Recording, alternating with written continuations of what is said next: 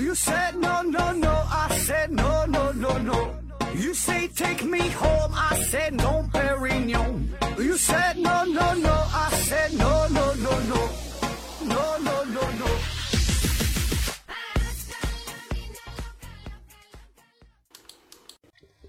拼命探索，不计后果。欢迎您收听思考盒子。世界杯已经开始了，比赛进行的是如火如荼，有精彩的进球，也有诡异的冷门，有 C 罗的霸气侧漏，也有梅西的黯然神伤。快乐又夹杂着忧伤，惊喜又混合着无奈。这呢就是足球。有足球，那自然就有球迷；有球迷，自然呢就有伪球迷。真球迷呢会熬夜看比赛，伪球迷呢则是早晨起来看个比分。真球迷呢热衷于研究一下打法呀，研究一下配合呀，而这个伪球迷呢更喜欢一些段子和一些八卦，反正都挺好，只要大家都能开心，都能找到自己的祭点，那就行了。哪怕是一个酒鬼呀，借这个机会能多喝两瓶，同样呢也是世界杯为全世界人民带来的一个贡献。那上来先整这么一段，这是啥意思呢？和咱们今天的主题有啥关系呢？我们今天要聊的内容啊，叫做伪科学。首先得声明一下，从这个宽度上来说呀，这个科学和伪科学本身这个话题涉猎的范围那就是非常的广泛。从这个深度上来说，这个问题呢又是十分的深刻。所以以我多年的泌尿外科的临床经验，很难驾驭这个巨大的话题。保证是 hold 不住全场了，所以呢，接下来这个几十分钟的音频的内容啊，难免会有一句两句说的对的地方，就是别的说的都不对。所以呢，各位就是认真听讲哈，找到我这个一两句说的对的，可是不太容易。那下面呢，我就要开始瞎说了。啥叫伪科学？其实呢，这和我们前面说的这个伪球迷啊有点像。那我说了好几次伪球迷这个词儿了，那这里咱先声明一下。我对伪球迷这个词儿啊，丝毫没有不尊敬的意思，也千万别从科学的角度啊、道德的角度给我绑架了。我感觉呀，这就和就像屌丝啊、单身狗一样，就是一个代号而已，呃，没有想的那么复杂、那么深刻的呃什么讽刺的意味。咱就是一说一听一乐呗。世界杯一开赛，马上呢就分成了三种人：真球迷、伪球迷、非球迷。那真球迷呢，基本就一眼能够看出另外一个人到底是伪球迷还是非球迷，但是呢，他轻易不会明确的指出别人说这人是个伪球迷。而这个伪球迷呢，一般呢，他喜欢和非球迷聊聊足球，聊聊冰岛的人口，呃，聊聊这个梅西的身高，这个反正就是一些老掉牙的这些段子呗，还总想给别人普及一下什么叫越位。但是呢，伪球迷一般呢，他是会会很抵触，会很反感真正的球迷，甚至有时还会带有一丝藐视的味道。就是这个伪球迷啊，会觉得那帮真球迷真是一些无聊的人，他们嗯根本就和自己啊，他不是一个系统里边的人，就是简直无法交流。而这里边更大的问题就是，对于非球迷来说，他们很难区分另外这个人，就谈论足球这个人到底是真正的球迷还是伪球迷，甚至呢是一些伪球迷呢更有煽动性。那非球迷呢，会把他们说的这些话呀都当真。那这种情况就和科学、伪科学还有这个普通大众的这三者的关系差不多。伪科学呢，就是定经常打着科学的幌子，也同样使用许多科学的词汇，用一些看似科学的办法做一些看起来很科学的事儿。这呢，就让我们很难以分辨了。所以这也是这个伪科学和宗教的一个区别。人家这个宗教，那就是直接泾渭分明的表明自己的立场，根本就不想披上科学的外衣，也不跟你玩什么可证伪性、可重复性。我就是让你完完全全的，你得相信我。当然，我说的这是这个正经的正派的宗教，那也有也有一些不正经的，那就是另外一回事了。那我先说一种不是伪科学的事儿。回顾我们人类科学发展的历史，这个科学家呀会提出无数的理论假说，最后呢通过证明，就是这些假说大部分都是错误的，或者说是不合理的、不完备的。比如说这个氧化学说就推翻了燃素学说，比如说这个阿尔法粒子的散射实验，它就否定了汤姆逊的糟糕式原子结构，爱因斯坦的相对论就取代了牛顿的绝对时空观。但是我们不能由此否定这些被证伪的假说在人类科学发展过程中的起到的这个重要作用。当然，更不能因此就得出结论说这些假说是伪科学。重点来了，只有一种理论假说已经被证明是错误的，或者说是与这个科学毫无关系的情况下，仍然被当作科学，并且你是加以推广。那么这个时候，它呢才是伪科学。关于伪科学这个词儿啊，很早呢就被提出来了，起码呢有二百多年的历史。但是它的准确定义，直到现在呀，也是呃颇具争议。比如说有一种定义说，这个伪科学就是自称科学但又不遵循科学方法的知识或者是理论，无法用科学方法予以检验。比如西方的骨相学、这个占卜术等等。那这种说法呢，我并不并不是这个完全认同的。我觉得吧，这些它不算伪科学，这些呢，它它就是迷信。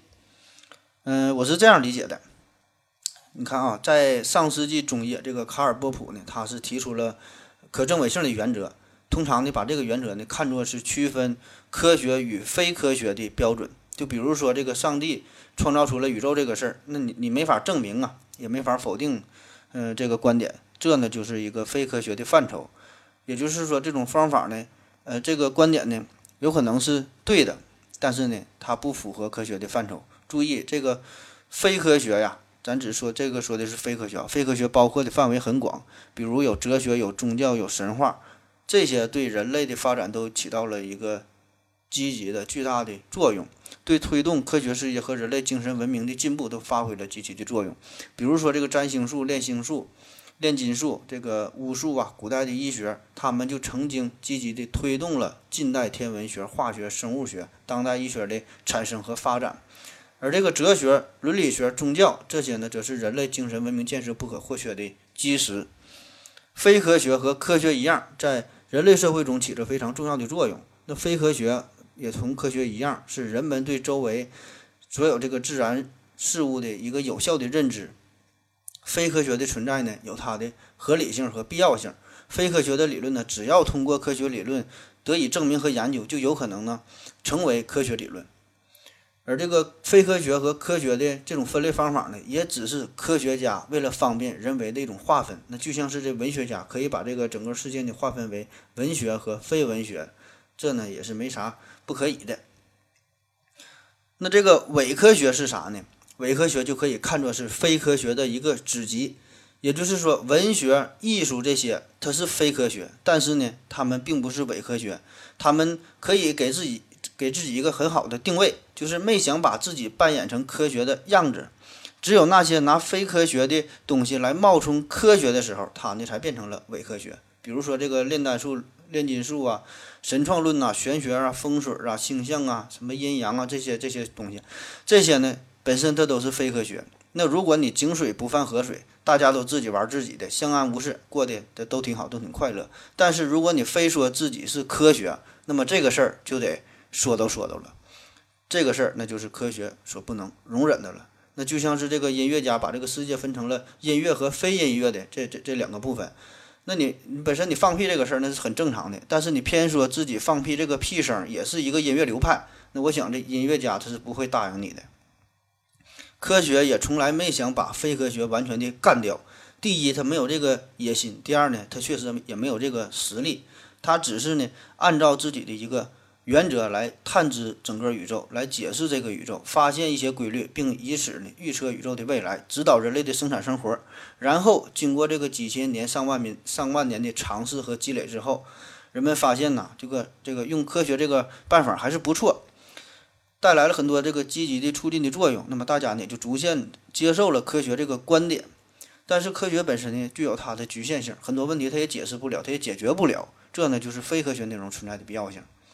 但是科学所不允许的就是非科学的东西，就披上这个科学的外衣，干一些肮脏、龌龊、卑鄙、无耻、下流的这些勾当。那比如说你算命这个事儿，你也可以算命哈，那你就算呗，这一个愿打一个愿挨。那即使作为科学家，我想啊，人家多半也只是顶多就善意的提醒你一下，他也不可能挡着这个算命先生的这个财路，他也不可能把你这个挂摊儿给你掀了。那毕竟你钱包丢哪了？孩子是否能考上九八五？下个月你是否能够犯桃花？这些问题，科学家也给不出一个准确的答案。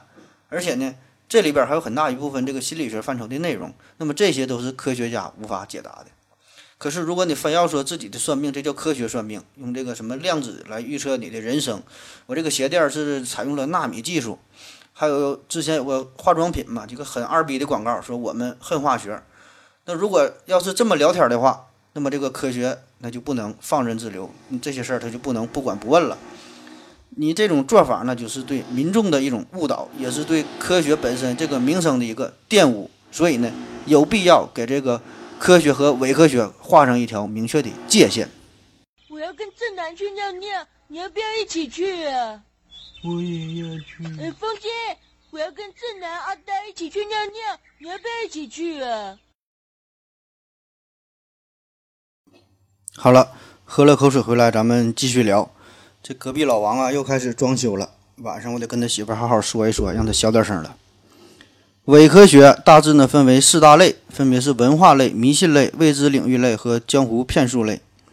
文化类的伪科学，比如有这个百慕大三角啊、尼斯湖水怪呀、雪人啊、金字塔呀、亚特兰蒂斯文明啊、巨石阵呐、复活节岛啊，还有这个地外文明，呃，包括什么古代的宇航员呐、不明飞飞行物啊、这诺亚上诺亚诺亚方舟啊、生命周期率啊等等这些。迷信类的伪科学，包括这种灵学啊。占星术啊，占卜术啊，各种这个算命啊，预测未来。未知领域的呃伪科学，包括特异功能啊，所谓的人体科学研究啊，超心理学研究啊，超自然力量的研究等等。江湖骗术类的伪科学，这就很多了，各种神医神药啊，水变油啊，嗯，气功能够改变水分子结构啊，夸大疗效，隐瞒副作用，并且呢是借助洗脑式的广告。这个推销的保健品呐，比如有什么减肥的、增高的、养生的、补肾的、壮阳的、生发的啊，这就太多了。我估计上面提到的这些内容啊，我们大家呢基本都听过、看过相关的这类未解之谜的书。嗯，在生活中呢，在这个电视新闻上呢，也是看到过这些报道，也是没少接触过这些保健品的宣传。那大家可以发现，无论是哪个类型的。这些东西，这些伪科学都有这么几个特点，就是共有的，就是在性质上呢，伪装的和科学高度的一致，根本的目的呢，无非就是名利二字。同时呢，他们还会加上很好的表演的技巧。那举两个例子，上世纪八九十年代，嗯，有一个人叫王洪成，那这人厉害，这人这九零后可能是没怎么听过，当时的他是这个相当火了。他呢虽然是只念过了四年书，养过猪。这个当过木匠，当过兵，后来呢是呃做了一个公交车这个司机。呃，别看他没有太多的文化啊，但是呢他经过自己不断的努力，终于呢是研制出了一种膨化剂，就是你拿来一杯水，放两滴他这个所谓的水基燃料，一点就着了，就可以代替汽油了，并且呢没有任何污染。这呢就是轰动一时的水变油事件。一些主流的媒体那也是推波助澜。声称啊，这是《创世纪》的宣言，中国第五大发明。结果呢是，据不完全统计，全国三百多家这个单位，呃，投入了超过四亿元的资金。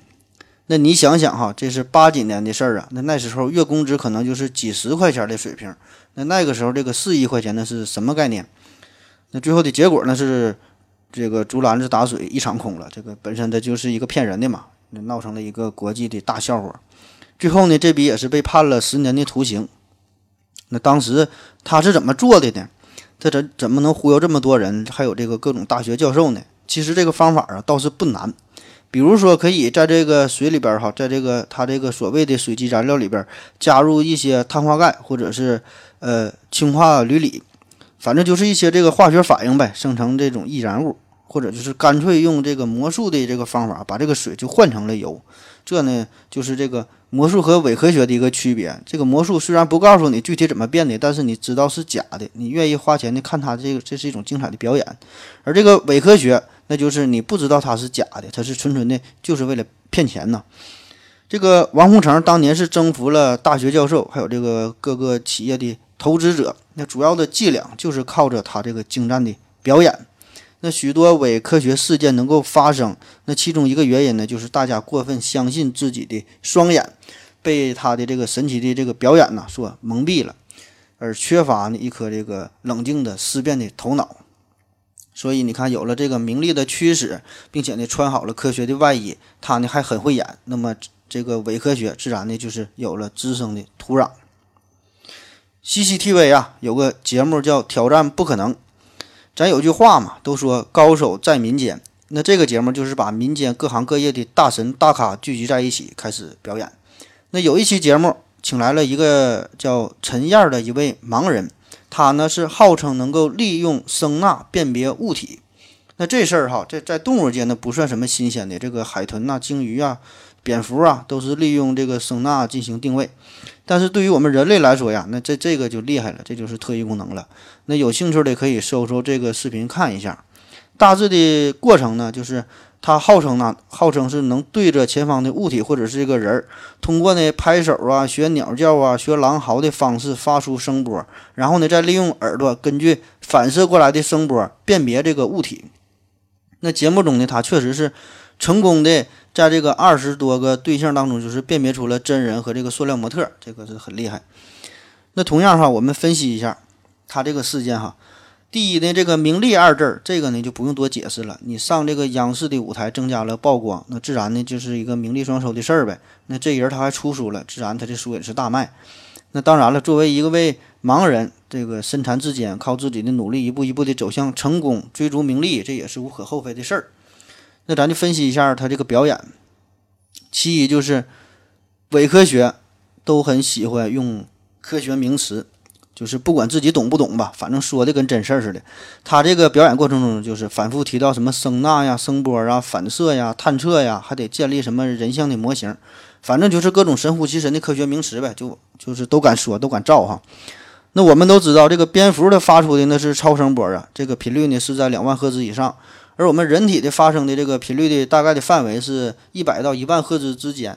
我们耳朵这个听觉能够感知的这个范围呢，大约是二十到两万赫兹之间。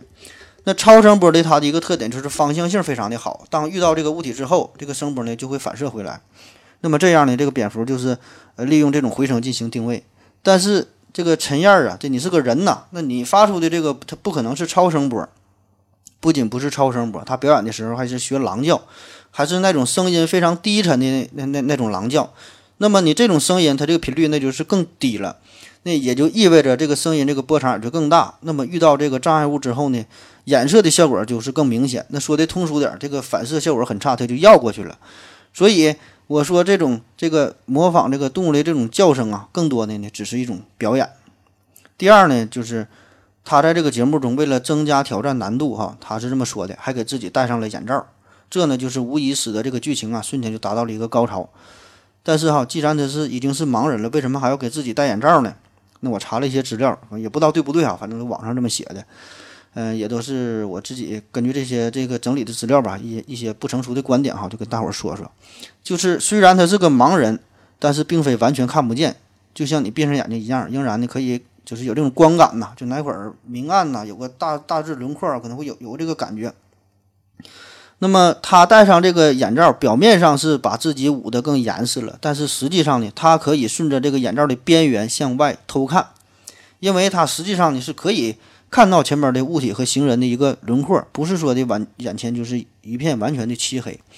那么这也就是为什么他在这个表演过程中要反复的模仿动物的声音，他摇头晃脑，使劲往后这个仰头，就整的特别夸张啊。其实呢，他就是在。这个转移这个观众的注意力，那就借着这个仰头的这个时机啊，偷偷的，就是往外看一下。那么最高潮的是，在这个节目中，将这个周华健上场了，就是因为本来的表演都是小孩嘛。那这个时候，这个陈燕儿吧，他就他可能就看到了看到这个周华健了，发现不对劲儿了，这都是小孩儿，怎么上来上来个大人呢？但是他是人家这人呢，是经过大风大浪的了，整这个有过很多次的表演。所以呢，现场他就表现的非常的镇静啊，不能一下子把这个这个说出来呀，不能说前面站个站个是个大人嘛，是周华健嘛？那你这么一说，那就有点太假了。你这个声波你不可能，你还看出这人是谁，对吧？所以呢，他这个表演的很好，就给你慢慢渗透。那上来就先问问哈，前面这个人是不是一个个子很高啊？然后说是不是一个大人呢？这个你这些人里边都是小孩嘛？就套话呗，这这就是一个基本一个。很成熟的一个魔术师的一个谈话的套路了，就是整的非常的神秘，这个气氛呐、这个气场啊，控制的非常的到位。那么这么一个谈话哈，这个节奏掌握的很好，就是让你能跟着他的节奏走下去，你也不会对他产生怀疑。所以这个火候，这个拿捏的哈，这个非常重要。当然我，我这么分析不一定对不对哈，只是我一个粗浅的理解，可能是也是我以小人之心了。但是有这么一句话嘛，叫“谁主张谁举证”，就是科学这事儿。那你有一个大胆的想法，就大胆的假设，你得能证明出来，你得给一个完美的解释。那如果你这种表演只是在网络上整个小视频这么一一表演，图个乐呵也就算了哈，大伙儿呢看个热闹，真假可能没人计较，也就完事儿了。但是你这个节目，你这叫 CCTV 呀，你这是央视啊，你这么大的媒体，你做节目不能只追求新奇特吧，不能只考虑收视率吧？特别是这种涉及科学的栏目，那你找周华健、找董卿、找李昌钰、找这庾澄庆、找这帮人做嘉宾，那那没事儿哈，这个很正常，也挺好，也挺热闹，就各行各业的人都有，可以从从这个不同的视角来看待问题。然后这个这个节目整的热闹的，大伙也爱看哈，这个很好。但是涉及到专业问题的时候，个人感觉吧，还是需要有相关的专业的这个这个专家也好，是教授也好啊，得让他们来把把关。起码这事儿啊，给咱科普一下。那你说你是利用这个声纳原理又定位啊，又是判断这个人呢，还是塑料啊？那么你得找几个这个声学的专家给咱解释一下呗。你发出的这个声音呢是多少赫兹的，波长是多少，到达这个人体和塑料表面这怎么个反射的情况？反射有什么差别呀？这反射回来多少，吸收了多少，衍射了多少，衰减了多少？这个反射的这角度又是多大？它这个耳朵是又怎么接收到的哈？那么考没考虑到周围的拍摄现场的噪人的噪音的干扰哈？等等等等这么多事儿。那么因为你这个问题。本身它并不是特别复杂，咱有一些初中知识、高中知识学过这个物理的人，起码呢都会产生这样的疑问。那么你不把这些问题给大伙儿说清楚，而只是把一种这个类似于跳大神这种表演的这个方式再贴上一个科学的一个标签儿，那么以此想换来这个收视率，我感觉这个不是一个国家电视台应该干的事儿。反正我觉得吧，你你要是这节目就这么做下去。就这么整哈，只只会是对这个伪科学和江湖骗术起到一个推波助澜的作用，没有什么好的影响。那要说把这个伪科学表演的出神入化的，那还得算上世纪七八十年代这个当时广为流行的一个事儿哈，叫做耳朵识字儿。耳朵识字儿啊，咱正常人咱不都用眼睛吗？他不讲。这里边比较有代表性的呢，是一个是这个这个四川的一个男孩叫唐宇，一个是北京的女孩叫做江燕儿。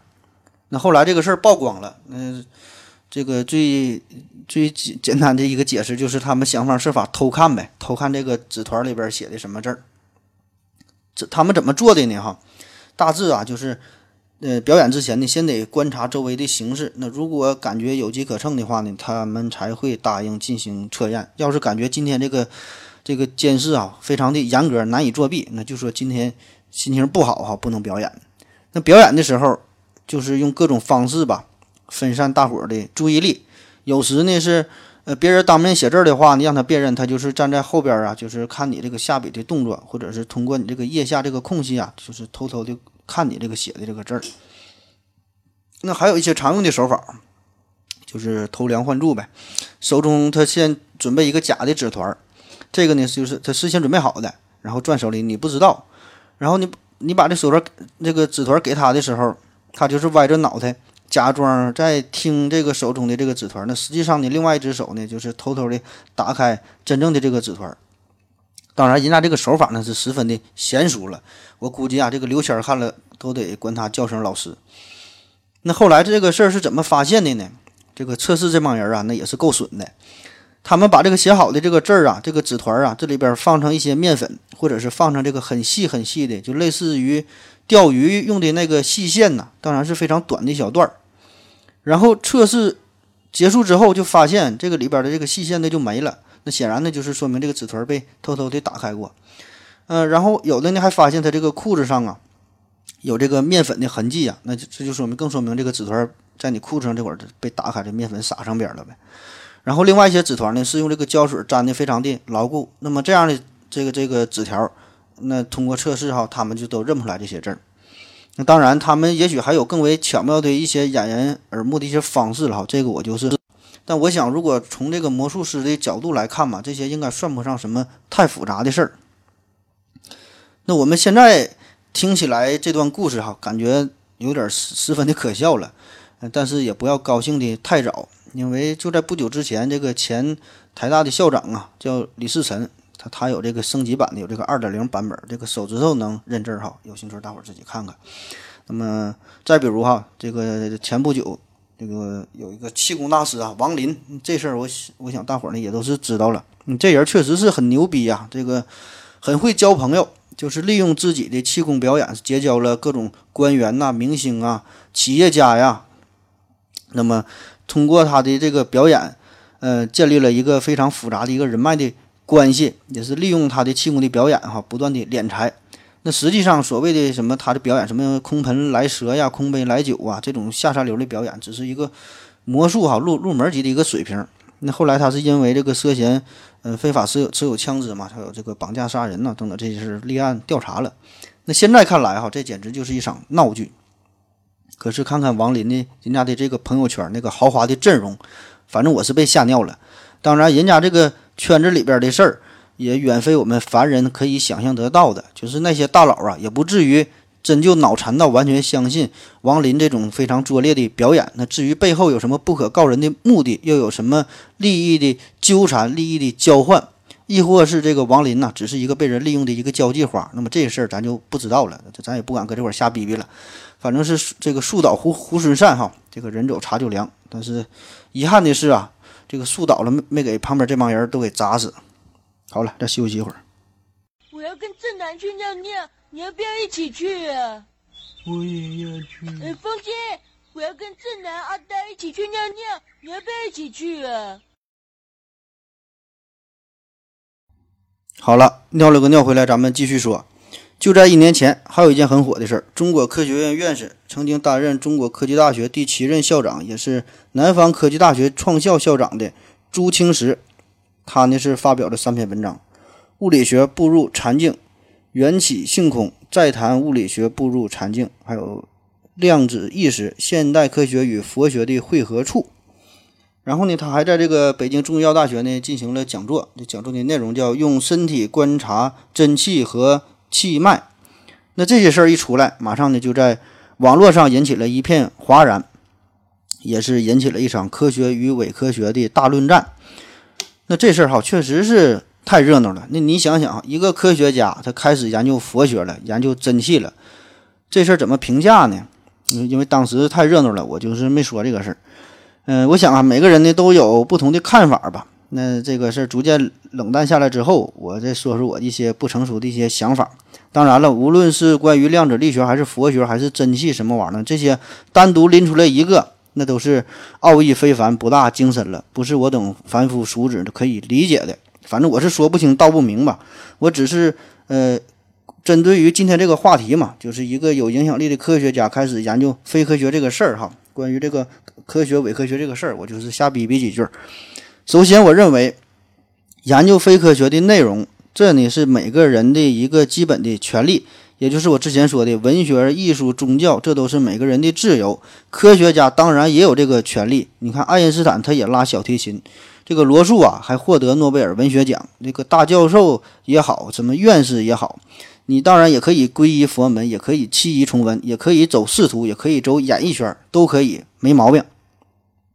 但是，当作为一个公众人物，也就是你有了一定的社会影响力之后，你的一些自由必然呢要受到相应的一些制约。那举个例子，比如说我晚上在旁边这个在路上这个吃烤串，喝酒喝多了，那我直接就在路边就尿了。这这也不用举个例子，我平时就是这么做的，那就是喝多了搁旁边脱裤子就尿呗。那我顶多就是遭到路人一些白眼而已而已哈，就被人嘲笑一下我这个丁丁太小了。那只要我自己不在意，我愿意怎么尿我就怎么尿。这呢，我觉得无所谓，这是很好。但是如果是鹿晗或者是 Angelababy，他这个喝多了在马在这个大马路上脱裤子就尿的话，那我估计第二天他就得上这个新闻头条了。而且呢，很可能还会有许多少男少女争相的模仿，不以为耻，反以为荣。这就是作为一个公众人物和一个普通人物的一个一个区别。当然，咱这里也不想用过多的这个这个道德哈去绑架一个人。但是当你达到一定档次的时候，你的心中呢自然会有一杆秤，自然也知道自己该怎么把握这个度。那你你作为一个公众人物，你和这个平常人就是不一样的。你如果你要是愿意承担各种可能的后果，就包括这个法律层面的、道德层面的，包括这个网友的谩骂等等这些东西，你你愿意承受这些，那么你愿意怎么做你就怎么做吧。所以我个人的感觉就是朱先生的这个做法，如果把他当成一个普通的民众来说，那这就不算什么事儿了。但是你现在身份不同了，你的这个做法就会对中国的学术圈、中国的科学圈带来一些负面的影响，必然的会让很多人产生这个一些想法，那就是你的这个科学科学圈这些都到底都是些什么人呢？还他妈是院士，还他妈是校长的，研究了半天，最后走火入魔了。那么这样的人还能搞好科研吗？那不免让人产生种种的质疑。那当然，如果一个人的信仰哈，真的就是突然被叫醒了之后，他也不会在意这些世俗的眼神，他就自己就想着上西天，就想着见如来，就等着这个超脱六道轮回了哈，谁还会在意红尘中这些琐事呢？第二个层面啊，我的理解就是，呃，类似于什么量子佛学啊，或者是什么科学的尽头是是宗教啊，就这些说法吧，也许是对的。这个物理学的未来呀，可能真的就是会步会步入一种禅境哈，会到达这种境界。但是呢，我想这可能是一千年以后或者是一万年以后的事儿。那以我们人类现在的认知水平呢，还根本无法理解。那就像是你在古希腊时代，你给他谈这个牛顿力学，大伙儿呢也许会跟你争论一番。但是如果你要是想普及相对论的话，那大家呢一定会觉得你是疯了。所以这个朱先生是否是突然顿悟了，达到了一种天人合一的状态，这事儿呢不好说。但是问题是，如果他真的就达到了这种超神的状态，就大彻大悟了，突然就是领悟了一千年以后这种超级无敌的什么理论的话，那么我想他也一定会知晓这个理论的根基。也就是说，你了解相对论的人啊，你一定知晓这个牛顿力学。能证明哥德巴赫猜想的人，一定呢会解一元二次方程。那作为一个科学家来说，他最应该做的就是应用科学圈内部的一种方式来解决这个问题，来证明自己是对的。你可以写论文呐、是写公式啊，是写什么方程组啊，还是画图啊？反正你科学圈内部你们怎么做的，不得有一个这个规则吗？你你不能是抽风似的这么表达呀。就是说你你的这些话，咱老百姓听不懂很正常。但如果你说的这个话，科学圈内部也是没有人能理解的话，那么大家一致认为，那你就是疯了。第三个层面的理解就是关于科学这个词儿啊，它的定义很复杂，也很很难得到一个统一的标准。但是我觉得它起码包含两方面的意思，一个呢就是这个科学呢是一个工具，一个呢科学呢是一种态度。所以伪科学一方面呢，它就是违反了工具的使用方法。另一方面呢，它就是违反了科学的态度。那我分别说一说。科学，我说它可以看出一个工具嘛，那就比如说这个剪刀，这剪刀就是一个工具，它可以剪纸，可以剪塑料，可以剪布，可以剪铁皮，甚至也可以试着去剪块石头。那甭管能不能剪开，你不妨试试，这个就是工具，你拿它干啥都行。那同样哈，利用这个科学这个工具，也可以研究一切。你研究宇宙起源也好，研究水由什么组成的也好，研究地球为什么绕着太阳转也行，研究这个跳大神是否能够治好脚气也行，研究这个上帝是否住在木星上，这都行。所有你能想到的一切问题，都可以用科学的方式来研究一下。问题是哈，很多时候科学这个工具啊，它很可能会失效，它呢给不出你想要的结果。而更重要的是呢，这个科学的资源呢，那也是十分有限的，十分稀缺的。这呢，既包括科学家本身的数量，也包括科学仪器、实验材料、实验的经费。比如说，很多大型的天文望远镜，它只能朝着一个方向看，不是说谁想用谁想看它就能用的，都得是提前预约都、提前申请的才行。那这一一排队，可能就是几个月，甚至是几年的时间。那你想研究某颗流星，你就错过了。这呢就叫科学无禁区，但是技术有限制。所以，作为一个科学家，祖国培养了你这个这么长时间，那很多时候你不能凭借着自己的兴趣爱好想做什么就做什么，因为我们没有更多的钱，也没有更多的时间。你呢是代表着一个国家，利用国家的资源做着研究，那就像是飞行员，国家培养了你，看着是挺光鲜的行业，但是如果你想辞职，那可是比登天还难。要么你就是患上了。一些重病，要么呢，你就得是这个根据这个合同啊，你就得是被赔的倾家荡产。所以，如果你大材小用、不务正业的话，那一个科学家就会被看作是一种伪科学的行为。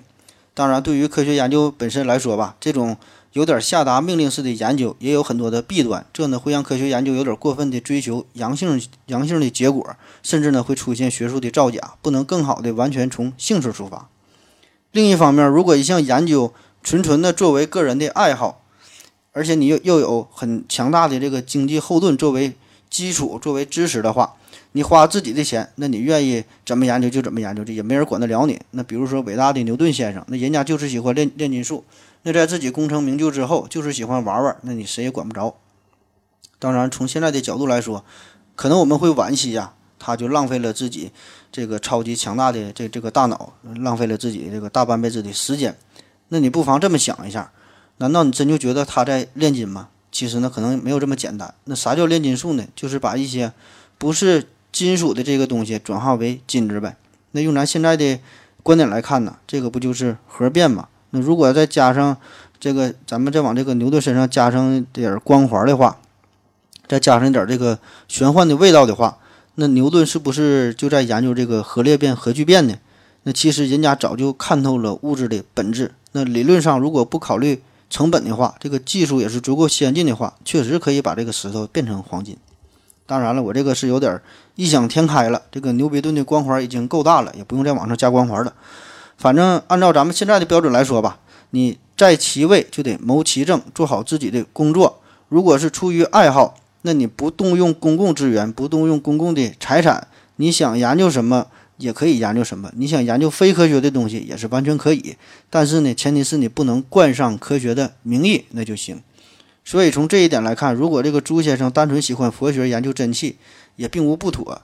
这个你研究这个是非科学的范畴，是可以的。但是如果作为一个科学圈的公公众人物，还非得把目前主流科学圈觉得是非科学的东西和科学硬扯上关系的话，而且在这个出书啊、四处讲座，你还打着科学的大旗，那么这个就是伪科学了。说完了科学工具，再说说科学态度。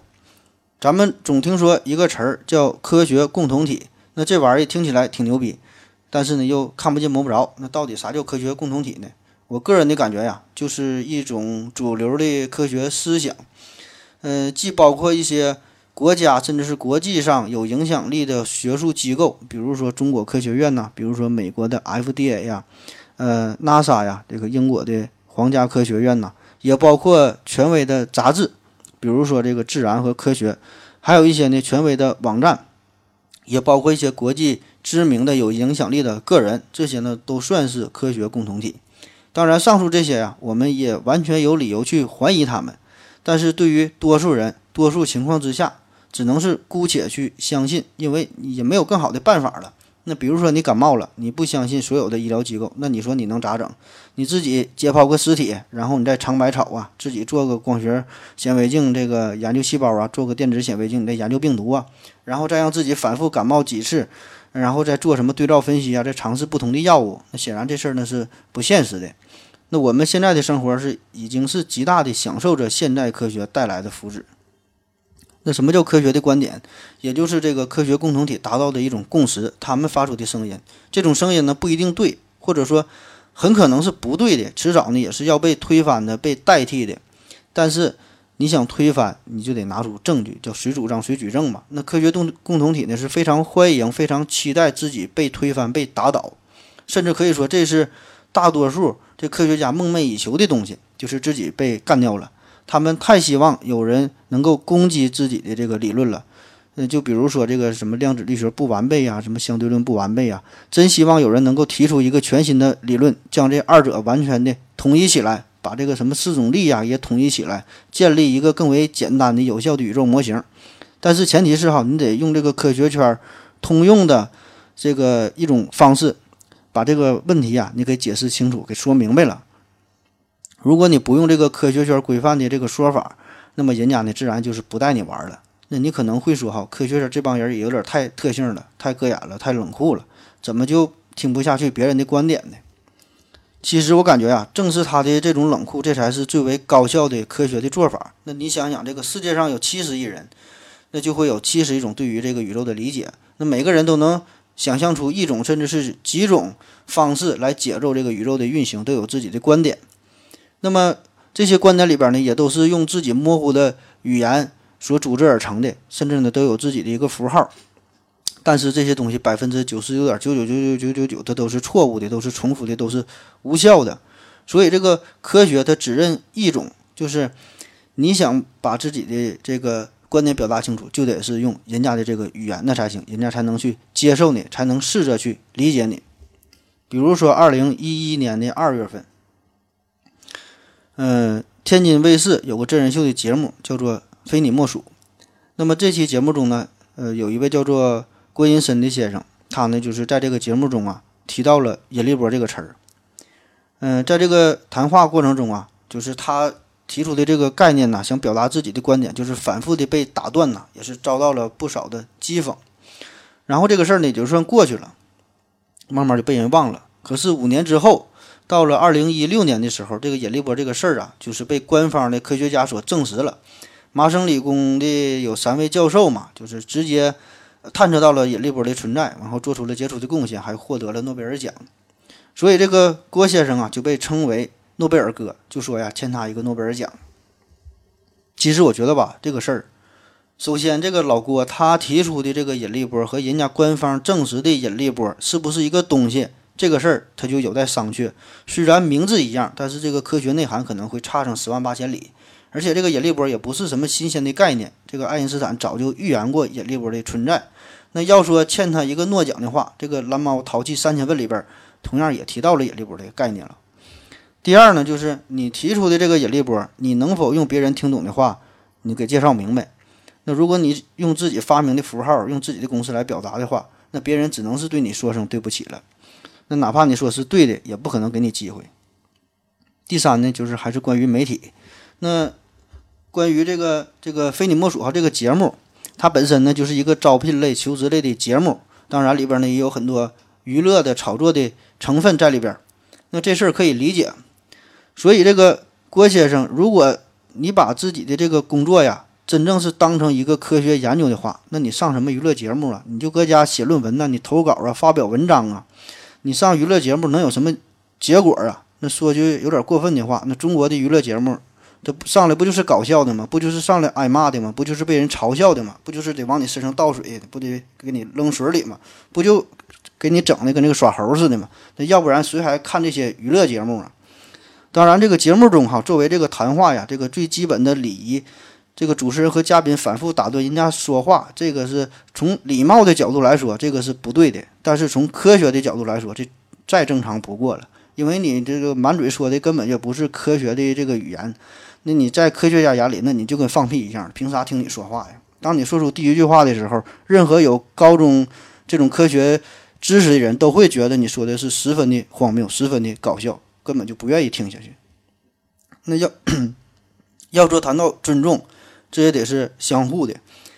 你从来都没尊重过这个科学和知识，那么科学家自然的也就是不会给你任何机会。那就想想上世纪，陈景润嘛，就证明这个一加二这个事儿。然后呢，大伙儿一看，哎呀，这个好啊，然后就争相效仿嘛，就是也也想证明，也想研究这个数学。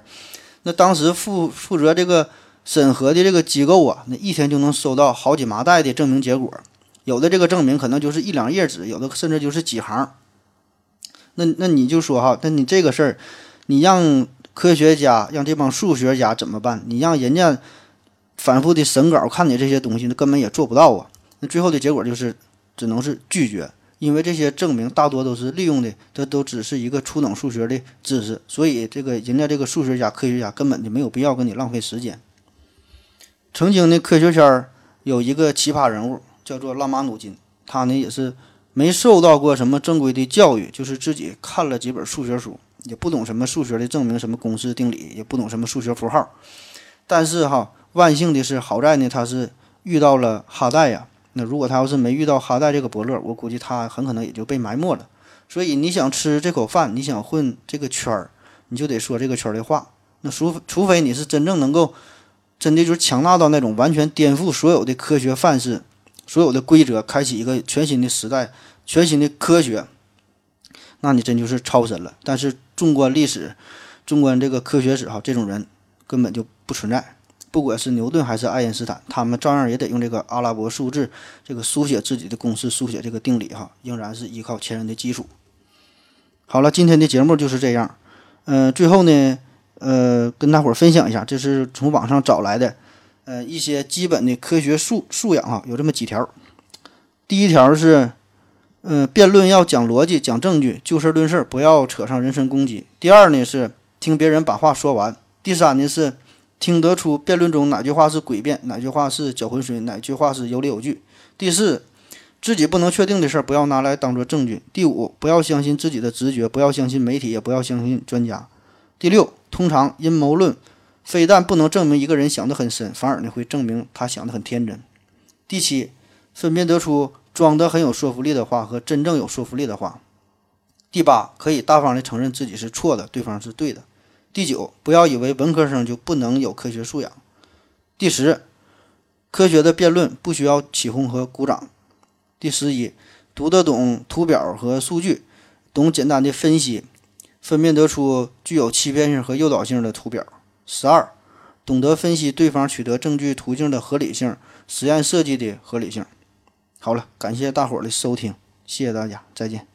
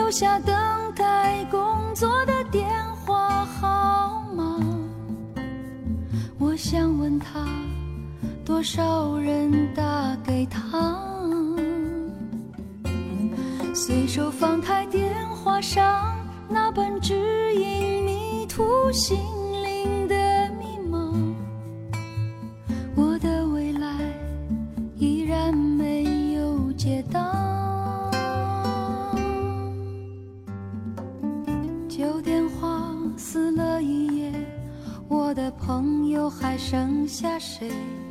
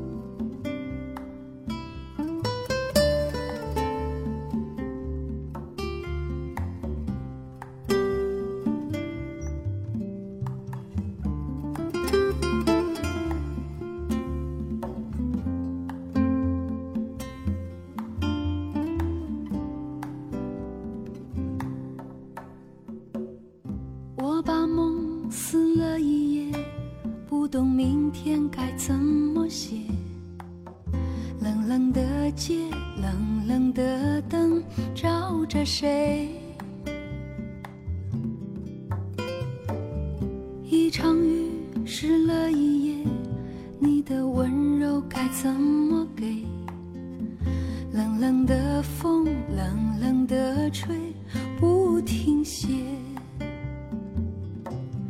那个人在天桥下留下等待工作的电话号码？